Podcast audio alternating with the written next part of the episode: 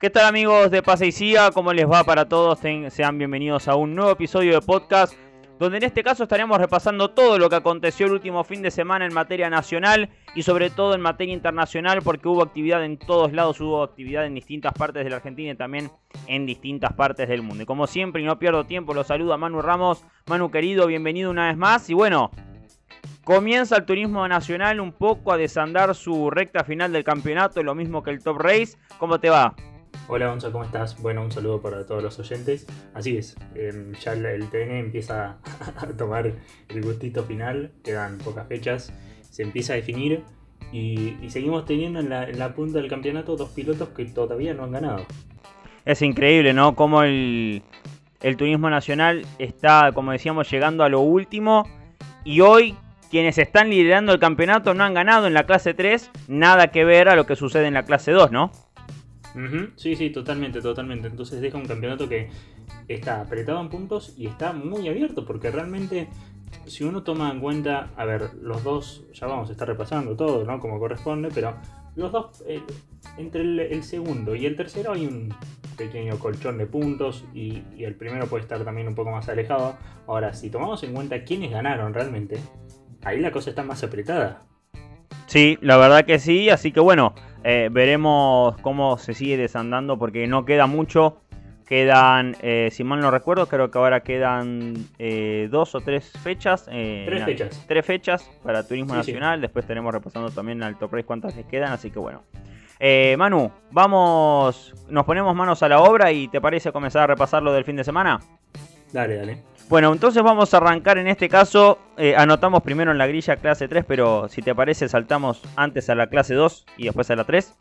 Dale, perfecto. Bueno, vamos a ir en este caso entonces con la clase 2, donde Marcos Fernández, después de haber hecho la pole position el día sábado, la pole position definitiva, después de haber batallado en su serie, finalmente podemos decir que tuvo revanche y que redondeó el fin de semana de grandísima manera porque llegó a la victoria con el Nissan March en una condición de pista Manu muy muy complicada que se presentó durante todo el domingo allí en La Pampa. Sí, sí, una condición de pista muy, muy complicada que ni siquiera dejó dudas. llovió directamente, llovió. Una linda final se la pudo llevar eh, eh, Marcos Fernández. Tuvo pelea en la punta, tuvo pelea Cravero, Procasito. Bueno, después entró el auto de seguridad y se terminó definiendo que Fernández se pudo llevar la victoria.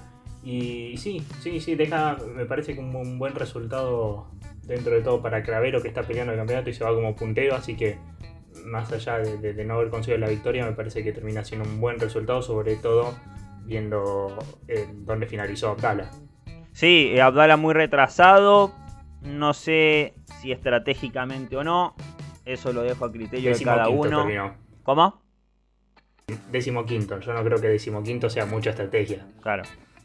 Si vos me decís sexto, por ejemplo, que es lo que pasaba con el TN, mayor cantidad de puntos sin sumar kilos, te la tomo. Décimo quinto me parece que estás bastante atrás y no creo que sea una elección. No, totalmente. Una, decíamos, es una condición de pista, la de lluvia muy eh, complicada, ¿no? Y donde hay que hacer pie eh, en lo más fino, ¿no? Es una condición de pista muy complicada. Así que bueno, eh, y gran resultado en este caso para Agustín Bonomo, quien venía de pelear muchísimo con, con el DC3, no le encontraban la vuelta, o fallaba, o algo del motor se rompía. Bueno, sabemos que es un, piloto que ya lo dejan claro, el presupuesto no le da siempre para hacer todo el año, pero bueno, luego de mucho trabajo, de pelearla mucho, llega a un podio, un podio que, es satisfacción, ¿no? Sí, sí, ni hablar, y espera, y más en esta condición de pista, haber sacado un podio en esta condición de pista, sobre todo. Sí, sí, sí, totalmente. Por eso eh, la, alegría demostrada y la euforia del piloto eh, luego de bajarse de, su auto. Bueno, eh, podemos decir, Manu, que más allá de todo, por el condimento del campeonato que siempre está, por el tema de los lastres, fue un muy lindo espectáculo de la clase 2. Sí, sí, sí, sí. Fue un muy lindo espectáculo. Yo creo que también se puede deber a que ni Fernández ni Bonomo por ahí ni Blota, ni Procasito, eh, bueno, Procasito sí, pero eh, los otros tres no están realmente metidos de lleno en la pelea del campeonato. Entonces eso también favorece de que realmente van a querer ganar, porque sumar o no sumar kilos es medio lo mismo. Claro, sí, sí, y sobre todo que bueno, o sea, hasta ahora uno imagina que la estrategia de los pilotos de no seguir sumando kilos va a estar. Ahora, veremos luego de la de Buenos Aires, que es la fecha especial, eh, donde después queda una, una fecha sola por delante, que en ese caso va a ser Rosario. Ahí, bueno, veremos si eh, decide a ganar nuevamente. Bueno, Manu, eh, cómo finalmente fueron las principales posiciones eh, de la competencia y bueno, cómo esto afecta en el campeonato, algo que hoy por hoy está más presente que nunca.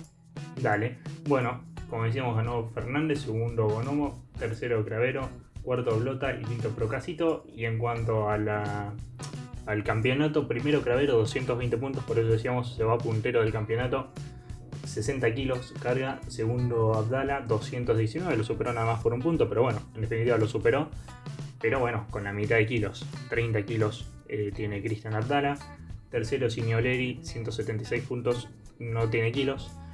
Cuarto Procasito, 168 puntos, 45 kilos. Y quinto eh, Leanes, 161 puntos, tampoco carga kilaje. Una diferencia importante entre primero y segundo y el tercero.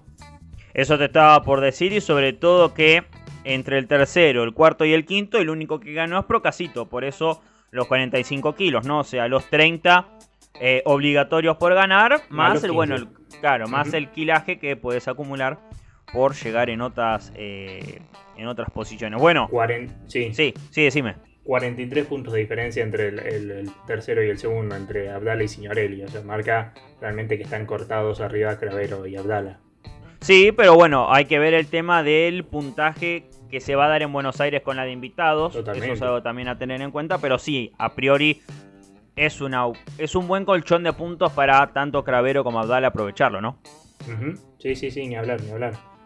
Tienen que, que, claramente sacar provecho de eso, sabiendo que, los dos tienen la victoria y están peleando mano a mano, básicamente. Sí, totalmente. Eh, bueno, dejamos la clase 2 y nos vamos a la 3, Manu. Dale. Bueno, porque en la clase 3 ganó Alfonso Domenech en una condición de pista, creo que hasta sería más complicada todavía que en la, en la clase 2, eh, y se impuso de gran manera ante Ianza y, y Pernilla, quienes completaron el podio. Pernilla que sigue haciendo los deberes, manteniéndose adelante, sin acumular los kilajes extra por una nueva victoria. Ianza que tenía, digamos, como la obligación, creo, hacia sí mismo de poder redondear finalmente un gran resultado. Y Domenech que quería ir a la victoria luego de lo que había hecho en clasificación y, y en su serie Manu, bueno, eh, no defraudó tampoco la clase 13, porque de hecho también hubo muchos condimentos en función de aquellos que quieren mantenerse lo más cerca posible de la punta del campeonato para llegar con aspiraciones a Rosario. No, mira, a ver, por un lado no defraudó y por otro sí, porque eh, lo que voy a decir también está fundamentado en lo que dijeron tanto Domenech como Pernia. Ambos dijeron, por un lado Domenech presumiéndolo y por el otro lado Pernia afirmándolo, que si realmente no te penalizara tanto ganar, no te penalizara tanto cargar los kilos, la carrera hubiera sido totalmente distinta y Pernilla lo hubiera ido a buscar por todos lados a Domenech. Y es algo que no sucede. Y el mismo Pernilla lo admitió. Y una vez que se puso atrás de Domenech, fue tranquilo. Y fíjate, terminó levantando, por algo salió tercero. Y Domenech mismo dijo: Yo creo que Pernilla, si no, no tuvieras esta penalización por ganar, me hubiera venido a buscar por todos lados. Entonces nos perdimos una punta, en una pelea en la punta de la carrera, en un circuito que estaba muy difícil de transitar con un Pernilla que lo, iba, lo podría haber atacado por dos lados y nos lo perdimos. Entonces, por un lado sí, una carrera interesante. Ahora nos perdimos de una pelea en la punta espectacular. Uno no quiere hablar de tema reglamento, pero sale siempre. ¿Qué le vamos a hacer? Es imposible no hablar. es difícil de dejarlo de lado. Es que sucede en la misma carrera, porque fíjate que, no, que también se especulaba en algún momento que Castellano podía levantar para seguir sexto. Bueno, después se terminó, tuvo un problema y no, no fue por eso, pero Pernilla venía segundo cómodo y terminó tercero porque él levantó y quiso terminar tercero. Y, de vuelta, hubiéramos tenido una pelea en la punta muy interesante porque todos sabemos cómo es Pernilla como piloto, va a ir para adelante siempre.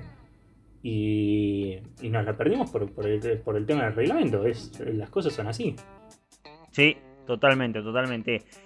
¿Y qué podemos decir de un piloto que estuvo en boca de todos en la previa a Tuay como fue José Manuel Urcera. Estrenó auto nuevo, con un equipo nuevo y eh, remontó desde atrás. Y llegó, eh, creo si mal no recuerdo, llegó en el duodécimo lugar. Exactamente. Fue, realmente un carrerón, adaptándose a un auto nuevo, a un equipo nuevo, como vos decías. Muy poco tiempo de prueba, que no se sabían si iban a llegar, no iban a llegar, que esto, que lo otro. Y terminó realmente haber partido desde el fondo de la grilla con este tipo de pista encima, por cómo estaba la pista, fue un carrerón, fue un carrerón lo que hizo. Bueno, de hecho el anuncio oficial se terminó haciendo entre, creo, si mal no recuerdo, entre finales de horas del jueves y las primeras del viernes cuando comenzaba la actividad del TEN. O sea, fíjate que sobre lo justo se termina de redondear el proyecto Ursera eh, con, entre otros, Leandro eh, Flores, a quien él ya conoce porque trabajaron juntos en el equipo de Leo Larrauri hasta que, bueno, cada quien tomó eh, su lado, cada quien se fue por su lado y, bueno, hoy por hoy el futuro, mejor dicho, este presente, los vuelve a juntar a Ursera y a Leandro Flores. Pero bueno, Em, hay que repasar lo que a muchos les importa, Manu. Cómo finalmente entonces fue las posiciones en pista y eso cómo terminó incidiendo en el campeonato. Bueno, ganó Domenech, y algo que, quería destacar, eh, fue, una, fue una situación eh, jodida la, que vivió Domenech con Genone, el, rezagado, el tema de, la, hacer que levanten los rezagados, porque bueno, la, situación de la pista generó, me parece que haya muchos más rezagados que de costumbre, claramente, sobre todo en una categoría como el TN, que eso por ahí no suele suceder tanto.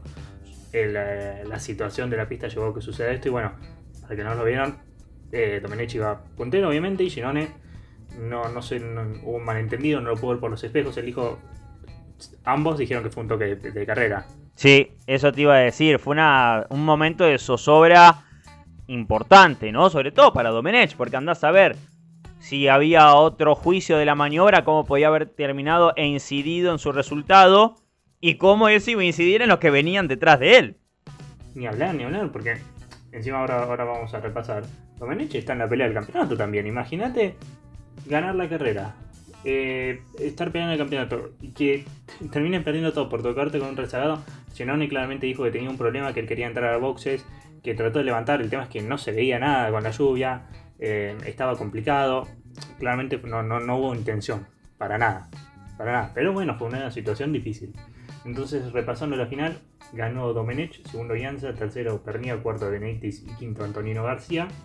Que Antonino también había dicho, hablado, volviendo al tema del reglamento, em, había dicho que él iba a analizar si quería ganar la carrera, porque recordemos que hizo la pola Antonino y, le preguntaron, vos vas ganando la carrera, ¿qué haces? Y dijo, depende. Si tengo mis rivales de campeonato justo atrás mío, obviamente no voy a levantar. Pero si hay un colchón, yo hubiera analizado no ganar. Así que a tenerlo en cuenta. Y campeonato, Merlo primero 184 puntos. Segundo Castellano 177, ninguno de los dos tiene kilaje. Eh, tercero Pernía 161, 50 kilos. Cuarto Antonino 158, 40 kilos. Quinto Domenech, 156.50 kilos. Sexto Orsera, 145 puntos, 30 kilos.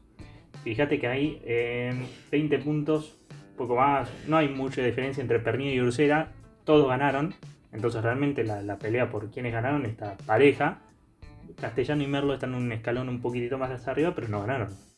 Qué lindo cierre de año se viene en la clase 3. Independientemente de lo que sucede con el reglamento, si esto sigue así hasta Rosario, el, autódromo que lleva el nombre del recordado Juan Manuel Fangio en noviembre explota. no, olvídate, ni hablar. Este, porque además, eh, claro, miramos el kilaje, vos bien lo repasabas. Y yo digo, ¿qué chance eh, lamentablemente se les escapó a Merlo y a Castellano de poder redondear eh, la victoria? Porque en un trazado como todo ahí, claro, e, es importantísima la velocidad. Bueno, después hay que ver el tema de cómo le cae a una marca y a otra, ¿no? Em, pero con vistas a lo que viene, es lo que ya eh, episodios atrás vos ya lo dijiste. Cada fecha que pasa es una menos para conseguir la victoria que te determina eh, si peleas o no de lleno un campeonato. No, no, no, ni hablar, ni hablar. Cada vez está más complicado. También que siguen teniendo la ventaja de que justamente no tienen kilos pero no ganan. No ganan, no ganan, obviamente no porque no quieren, sino porque no, se terminan dando las situaciones de carrera, no, no, se, no pueden cerrar de la manera que quieren el fin de semana, pero no ganan y sin ganar no puede salir campeón y realmente se van a tener que jugar el todo por el todo, no les queda otra. Quedan tres. Quedan tres. Y después van a quedar. Y después quedan dos. y después va a quedar una. Porque la Bueno. anteúltima es especial. Invitados en el medio, así que. Qué responsabilidad, eh. uy, Te la, te la regalo, ¿eh? Yo no quisiera ser el invitado de ninguno de los que está peleando el campeonato, te digo la verdad. No, no. No, totalmente. Dame ser el invitado el que está décimo. Cosa de que Sí, me sí. digan, mantenete que con este resultado yo me quedo dentro de los 10 después de esta fecha. Listo. Yo hago eso. Dema- demasiada responsabilidad. No, no, demasiada responsabilidad. Hay que ver igual, como decía recién, cómo va a incidir en el tema del campeonato y, y- todo lo que haga al marco de esa fecha especial donde ya se anunció que serán como eh, 200 pilotos, un marco espectacular, uno imagina ya desde ahora. Pero bueno, veremos en la continuidad del certamen con vistas a la última fecha en Rosario, como decíamos teniendo la de Buenos Aires en el medio, cómo puede seguir el campeonato. Eh, ¿Algo más, Manu, para comentar de la clase 3 o saltamos al Top Race B6? No, creo que tocamos ya todo lo, lo- lo que hace al TN, a la clase 3. Excelente, excelente. Bueno, saltamos al Top Race B6 y nos vamos de la provincia de La Pampa, nos volvemos a Buenos Aires y vamos específicamente al centro de la provincia porque el Top Race B6 corrió en Olavarría, el Top Race B6 que también está con vistas a comenzar a definir su campeonato. ¿Qué se puede decir, Manu, de este eh, desenlace que se viene también de parte del Top Race B6? Sobre todo teniendo en cuenta los puntos. Ya vamos a repasar el campeonato. Pero la verdad, un lindo escenario para, para la categoría volver a visitar eh, Olavarría después de un tiempito, ¿eh? Sí, sí, eh, fue un, interesante sprint. Después la carrera en, la punta al haberse cortado un poco, eh, perdió un poco, perdió un poco de atractivo, pero el fin de semana fue, fue bueno del top race en, en general. Campeonato que está apretado y, y que va a estar más apretado de lo que se ve por el siguiente tema. Recordemos que hay descartes. Entonces, una vez que cada piloto descarte la fecha que va a descartar, el piloto, cuando vos, el campeonato vos lo ves así, decís, y hay diferencias. Yo creo que con el descarte se va a achicar bastante, considerablemente esas diferencias, entonces vamos a tener un campeonato que sobre el cierre va a estar muy interesante. Bueno, justamente me das el pie para destacar algo. Justamente por el sistema de descartes. Es que en el Top Race Junior ya hubo campeón. Ya hubo campeón. eh, Beatini se consagró en la categoría luego de esta fecha. Y sobre todo que el piloto creo que ya mencionó que en las últimas fechas de este año no va a estar. Em, así que mirá qué trabajo hizo. Ganó una cifra que si no es récord pega en el palo dentro de, no solo de la categoría, sino dentro del automovilismo. De ganar las carreras que ganó en, un- en una misma temporada. Y bueno, ya tenemos el primer campeón del año. Seis carreras ganó. Seis carreras. Ajá. Seis. Muchísimo. Un montón. Sí. Y ya se aseguró eh, un campeonato nacional bajo el brazo, en este caso, como es el del Top Race Junior. Así que por el sistema de descartes, a su escolta no le alcanzan los puntos. Beatini se consagra campeón en la divisional menor de la categoría. Es tremenda la diferencia. 304 puntos Beatini. Segundo, Agustín Joseph, 152. El doble de puntos tiene Beatini. Una locura. Claro, y sacando los descartes, menos que menos le va a dar. Sí, no, no, no. Una locura. Demencial. Impresionante, la verdad. Desde aquí, una gran felicitación hacia él. Bueno, eh, volviendo al B6, Manu, ganó Jorgito Barrio y, y anotamos aquí, sigue ganando, porque venía de ganar en el plano internacional con el TCR South America. Y ahora también eh, lo hace en el B6. Y creo que antes la del TCR South America era que había ganado en el TC2000, ¿no? En San Juan. Exactamente. Viene de tres eh, fines de semana seguidos eh, con victoria. ¡Párenlo a Jorgito! ¡Párenlo! Se nos va para arriba el pibe, ¿eh? No, no, no. Viene una rocha espectacular y la carrera se le acercó a Azar. eh, pero lo pudo aguantar bien. Nunca creo que, que estuvo en peligro la victoria y la, la manejó él a la carrera. Totalmente, totalmente. Bueno, eh, Barrio que con su Lexus se impuso ante los dos pilotos que representan oficialmente a la marca japonesa. Totalmente. Podio triple para Lexus, dos oficiales. Exactamente. ¿Los repasamos? Dale, dale. Si querés te repaso antes el sprint. Dale. Encima tuvo la, la victoria de, de Kevin Filippo. Que bueno, victoria, primera victoria, Felipe primero, Josito segundo, tercero Estefano, cuarto Azar y quinto Rossi. Y muy bien Felipe, la verdad, como lo bancó a Josito sobre el final. Fefo Di Palma que volvía en esta fecha luego de la suspensión. Totalmente, sí, totalmente. Fefo Di Palma que lo dejó pasar a su hermano. Fefo ya dijo que va a correr básicamente para su hermano lo que resta del campeonato. Y la verdad que Felipe muy bien, lo aguantó, Josito trató sobre las últimas vueltas porque se le pegó y trató sobre el final y lo aguantó muy bien y se llevó la victoria.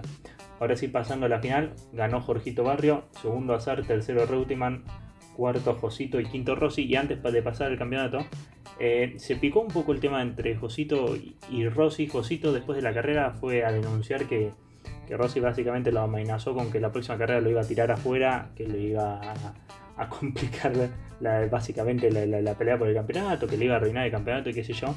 Y Rossi, por su lado, se, definió y dijo que él no tiene nada para decir con esos comentarios que hablan más de Josito que de él, que él nunca iría ahí a, no sé si amenazar, pero, hacer eso con, con, otro piloto. Y dijo que Josito hizo muchas maniobras peligrosas durante la carrera que él, teniendo en cuenta que es un piloto joven y que encima no está peleando el campeonato, nunca le quiso dejar el auto puesto a Josito y no quiso que la maniobra termine mal.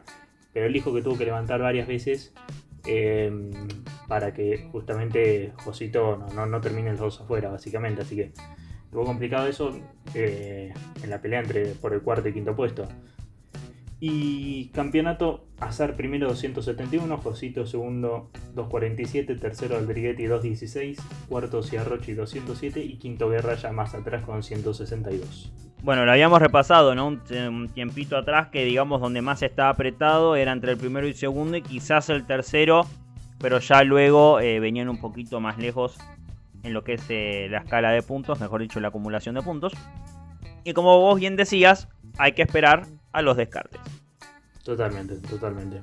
Eh, creo que esto se va a apretar bastante de acá al, final. Quedan todavía tres fechas. Me parece que con los descartes va a estar apretado. Así es. Bueno, em, pasamos al plano internacional, Manu. Dale. ¿Dónde querés ir primero? ¿A Monza o a Brasil? ¿Qué te gusta más? Y arranquemos de Brasil a Monza, un poquito más cerca y después nos vamos. Está bien. Bueno, porque corrió el Stock Car eh, nueva presentación, decíamos, eh, para Matías Rossi y para Andy Jacos. Para Jacos es su segunda presentación dentro de la categoría. Recordemos, había sido él, luego Santero y nuevamente le dieron la oportunidad, la oportunidad piloto de Ramos Mejía que no desentonó en la primera competencia, Manu.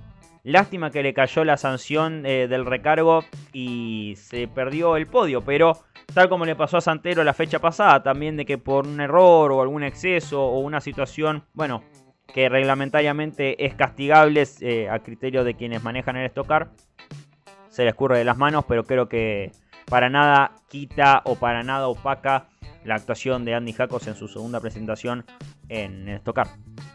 No, no, para nada, y todo lo contrario. Me parece que dejan una imagen muy buena, muy positiva, habiendo estado peleando adelante, como vos decís, había llegado en el podio en la primera carrera y terminó recargado, había salido tercero, mientras que Rossi salió séptimo en esa primera carrera y bueno, Jacos terminó recargado y perdió varios puestos. Y en la segunda carrera Rossi salió segundo y Jacos culminó sexto, así que me parece que un muy buen fin de semana para Jacos. Y Rossi sigue prendido en la, pelea del campeonato. No es la primera vez que Jacos eh, pisa eh, digamos, fuerte en el sentido que se destaca a nivel internacional. Recordemos lo que hizo en IMSA con el Toyota GT4 Supra, que antes lo había tenido en, al volante a Santero, un Toyota que, eh, bueno, estaba en, su trabajo de desarrollo, ¿no? De, que se siga conociendo a ese modelo y de Jacos luego fue y en un gran fin de semana terminó tercero. En la última vuelta se hizo de la posición del escalón final del podio. Em, así que bien por el piloto que dentro aquí de Argentina también tiene participación destacada en las categorías en las que corre. Em, ¿Cómo finalmente queda entonces el campeonato, Manu? Del Estocar. Casagrande primero 2.59, Serra 2.41, Barrichello 2.39, cuarto Rossi 2.36. Cayó un puesto, antes estaba tercero, pero el campeonato sigue estando muy apretado y bueno, tiene chance de pelear hasta el final. Y la próxima fecha creo que es fecha doble. Sí, es fecha doble la próxima, la próxima fecha del Estocar. Esta, eh, no sé si lo dije, esta, es esta fue en Santa Cruz eh, do Sul. Luego, más cercana a la fecha, estaremos repasando dónde tomará lugar la próxima fecha del Estocar, que decía es fecha doble, así que eso a tenerlo en cuenta. Goiânia, fecha, fecha doble en Goiânia y cierran en Brasilia. Qué lindo, qué lindo cierre, qué lindo cierre. Eh, bueno, ahora sí, nos vamos afuera, afuera de América. Vamos. Nos vamos a Europa porque en este caso corrió la serie TCR europea, ¿no? Y allí tenemos a Franco Girolami como nuestro principal representante. Y no lo quiero decir. Ay, casi. No voy a, voy a usar la jerga que se está usando hoy, anulo mopa. Paso a paso. Eh, sí, Franco, Franco Girolami volvió a tener un buen fin de semana y está a las puertas de coronarse campeón salió decimosegundo en la primera carrera, ganó la segunda carrera y, te repaso el campeonato rápidamente. mi primero 3.54, segundo Piles 2.65, hay una diferencia de puntos muy importante. Tercero Gabrilov 2.49, Coronel 2.34 y Callejas 2.23. La verdad que está muy cerca Franco de, obtener el campeonato. Se me cayó Tom Coronel, que estuvo como en su momento como escolta. Sí, sí, sí, sí, se cayó un poquito Tom. Pero por suerte no se cayó Franco. Totalmente, lo, más importante. Lo más importante y lo que más nos importa es que Franco Girolami vaya eh, camino a un título que tiene peso en Europa. Eh. Para mí, totalmente. Eh, es, un lindo trofeo el que se puede llevar Franco si finalmente condecora el próximo, la próxima fecha del TCR europeo en Barcelona, como todos queremos que así sea. y que sea, por supuesto, de una manera genial. Em, una novedad, Manu, que surgió hoy, mejor dicho, dos. Eh, bueno, lamentablemente el fallecimiento de Carlos Alberto, Carlos Alberto Pairetti, campeón del turismo carretera en 1968 con el legendario Trueno Naranja, un ídolo, un ícono, una leyenda, no solo del turismo carretera, sino del automovilismo nacional, así que una pena.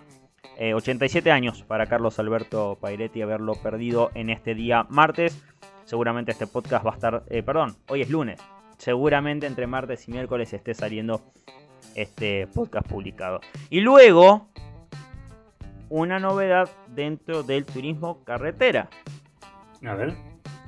Federico Iribarne anunció que se baja por el resto de la temporada. Esto a causa de la falta de resultados. Recordemos, había iniciado su camino en el JP Carrera no tuvo buena suerte, no había podido redondear las carreras como él quería, muchos inconvenientes. Se fue al equipo Sprint Racing de la familia Cotiñola, se cambia de marca, arranca a correr con Torino y también no corrió eh, buena suerte, no se le dieron los resultados que le esperaba, así que bueno, lamentablemente Federico Iribarne anunció que por el resto de la temporada 2022 del turismo carretera va a ser baja, así que una pena. Sí, sí, sí, sí, una pina y esperemos que en, 2023 vuelva a estar eh, corriendo. Sí, porque eso es lo que más eh, nos importa, ¿no? Cuando un piloto se baja, saber cuándo va a volver, con quién, de qué manera y demás. Lo último, Manu, ¿te parece si repasamos lo que se viene el fin de semana? Sí, sí, vuelve, vuelve la Fórmula 1 en Singapur. Eh, estamos a la puerta de una nueva victoria de Max Verstappen, yo creo que sí. está muy bien, está muy bien. Yo creo que ya podemos ir anunciando Y, y después, y me parece que ese plato fuerte, los 200 kilómetros de Buenos Aires para el TC2000. Qué lindo. Qué lindo fin de semana se viene en materia de automovilismo en lo internacional, principalmente con la Fórmula 1 y en lo nacional con el TC2000. Todos los casilleros tachados, ¿verdad, mi amigo? Sí, tenía ganas de, repasar algo, algo más a ver, color. A ver, a ver, a ver. Eh, volvió a correr Marcos este fin de semana. Ah, tiene razón. Marcos. Sí, señor, se volvió a subir a un auto de carreras Marcos Di Palma. En el eh, TC bonaerense lo hizo junto con Lautaro y Arnat. Y terminó en el podio. Cerró segundo, eh, terminó segundo en la, final. Eh, complementaria de la clase D, así que bueno, Marcos se volvió a subir a un auto de carreras. Bien por él. La verdad, para Marquitos, el, TC, el público TCista de una manera u otra lo, lo extrañan. ¿no? Siempre un piloto muy carismático, muy de ser único en sus cosas, muy de destacarse no solo dentro de la pista, sino también fuera de ella por las cosas que hacía. Así que bueno, eh, Marcos Di Palma que manejar sabe, manejar sabe, eh, no por nada llegó a 11 victorias en el turismo carretera, tuvo un campeonato nacional, en este caso de la categoría Supercard, así que bueno, Marcos Di Palma que como bien repasabas Manu, eh, y es verdad, yo no lo recordaba, volvió a las pistas y volvió con podio, que es lo más importante. Ahora sí, ¿cerramos? Sí, sí, estamos. Bueno, entonces le ponemos punto final a este nuevo episodio de podcast. Manu, como siempre, un placer, un fuerte abrazo, gracias como siempre y por supuesto nos encontramos en la próxima. ¿eh? Dale, abrazo. Un abrazo muy grande para todos los que nos hayan escuchado también. Les agradecemos eh, siempre por escucharnos, por seguirnos y como siempre les digo, nos volveremos a encontrar en la próxima. Gracias a todos, un fuerte abrazo y que sigan muy bien. Chau, chau.